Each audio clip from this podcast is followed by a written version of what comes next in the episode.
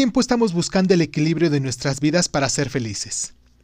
Sin embargo, ¿te imaginas cómo podría ser equilibrado el día sin la noche?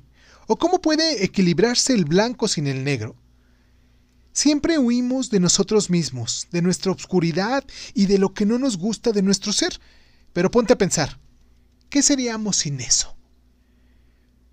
¿Cómo crees que sea la naturaleza? ¿Buena o mala? De seguro pensarás que es buena, por sus creaciones tan hermosas que vemos en el mundo, pero ¿qué pasa con aquellos desastres naturales que acaban con toda una ciudad o las escenas tan salvajes que podríamos ver en el mundo animal? ¿Qué hay con eso? ¿Sabes algo?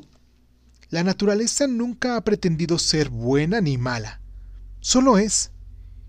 Y así también somos nosotros. No es que queramos ser buenos o malos. La vida misma nos empuja por diferentes caminos a cada quien, creando diferentes tipos de acciones y reacciones. Pero no es que nuestras acciones sean buenas o malas. Solo son. Deja de juzgarte a ti y a los demás y vivirás mucho más tranquilo. No huyas de tu propia obscuridad. Por el contrario, confróntala. Cuando vemos nuestra obscuridad, estamos dándole oportunidad de que se ilumine y aceptar lo que somos.